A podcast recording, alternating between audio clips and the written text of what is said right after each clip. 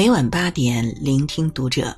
晚上好，我是主播应由，欢迎收听读者。今天为您分享的文章来自山野。中国人悄悄干了件大事，竟然没有上热搜。关注读者新媒体，一起成为更好的读者。这几年，全世界喜欢称中国为基建狂魔。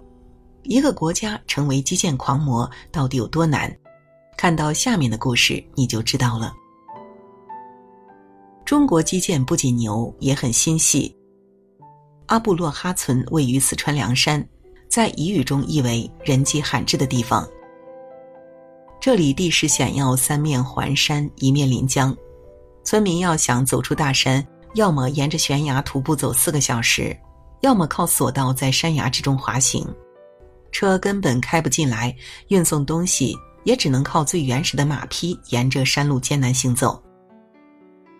或许有人会问了：如此不宜居的地带，村民为何要在这里安家呢？一九六零年代，四川流行麻风病，为了避免传染扩散，四百五十多名病患举家迁移到这里，在此集中治疗，从此过上了与世无争的生活。许多年过去了，人们恢复了健康，这里从麻风村变成了康复村，村民对这片土地也有了感情。中国人自古讲究故土情结，住了一辈子的地方，习惯了也不舍，于是便世代扎根于此。但他们并未被人遗忘，这些年虽然千辛万苦引了水通了电，但是还没有通路。这里是全国最后一个没有通公路的村子，因为路实在太难修，也很危险。大型器械在崖壁挖掘时，时常被山顶落石压碎。于是中国人又来了。上述那些困难并没有阻止人们修路的脚步，中国基建狂魔们不惜动用世界上运载能力最强的重型直升机米二十六，将修路用的大型机械运到村庄里。人们常说要想富，先修路。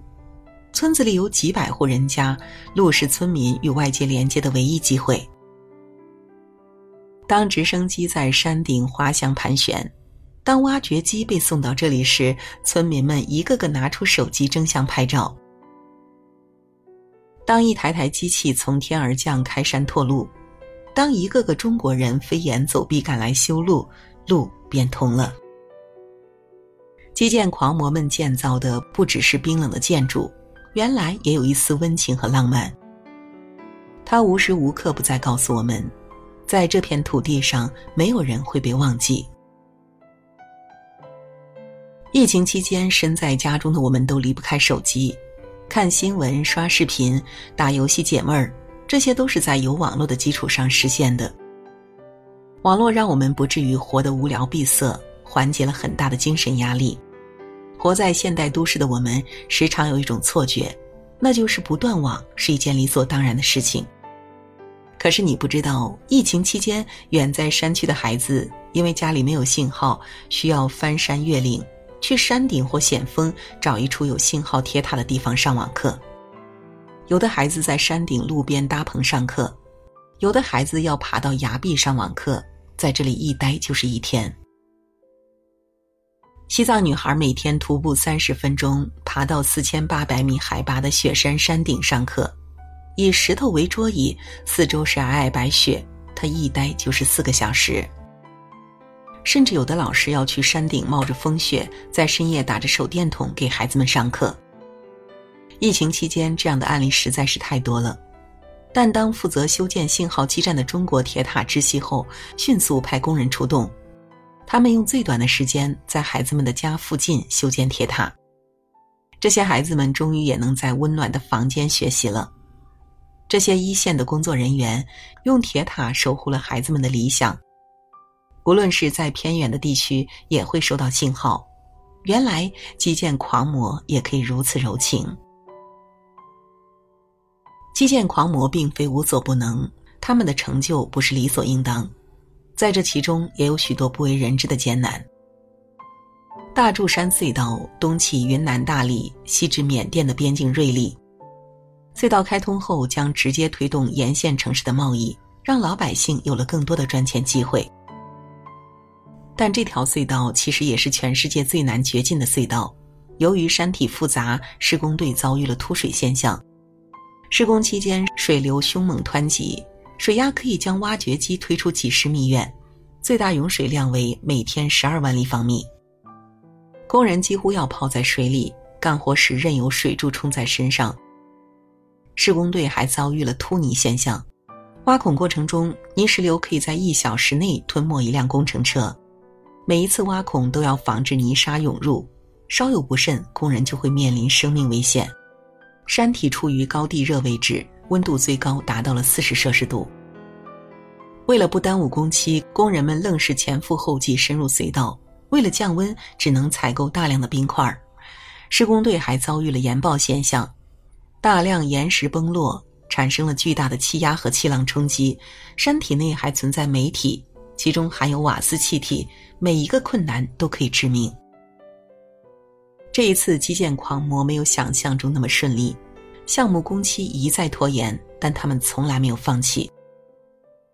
有的工友不敢告诉父母自己是在做什么工作，因为怕他们担心。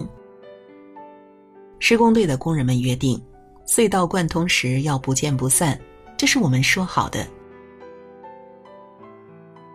二零零八年项目开始，二零二零年四月二十八日终于贯通，至今已经十二年。十四点五公里的隧道建成后，火车只需要七分钟便可以通行。当汽笛轰鸣，我们才理解了“火车一响，黄金万两”的含义。这七分钟的背后，不仅有基建狂魔高超的技术，还有工人们的执着与坚持。所以啊，基建狂魔这回事儿不忍细品，因为你永远都不知道，每一个中国工程的背后是多少汗水和血泪。藏着多少遗憾和愧疚？还记得二零零八年南方那场大雪吗？全国二十个省市遭遇冰封，多处电网受损解体，无数电网工人用单薄的身体去守护脆弱的供电系统，累了饿了就一边吃饼干，一边喝着冰雪融化后的雪水解渴。时至今日，过往历历在目，我们却不会再有断电的不安了。有这样一群人，用生命守护着城市里的万家灯火。他们或许也恐高，但是在工作面前也要挑战自己的本能，在纤细的电缆绳索上艰难施工。他们在高达百米的高空进行危险的检修作业，这是我见过最无畏的极限运动。哪怕身上有安全措施，哪怕操作能力娴熟，你永远不知道下一秒会发生什么。这样的生死之际，他们或许已经历上百次。你大概不知道，电力工人一旦在高空施工，就很难下来吃饭，只能让工友顺路送上来。可万一不小心饭掉了，饿极了的他，也只能把胳膊上的米粒吃干净。从事这么艰苦危险的工作，他们却很少抱怨，困了就在电塔上短暂休息。要不是累到极致，谁会在这么窄的地方睡着？架桥修路、铺设电网，不仅是为了经济，更是为了百姓的生活。去年冬天的雨雪天气，我们的电网系统经受住了考验。基建狂魔的背后，是电网工人在高空的默默坚守。有了他们，我们才能安心。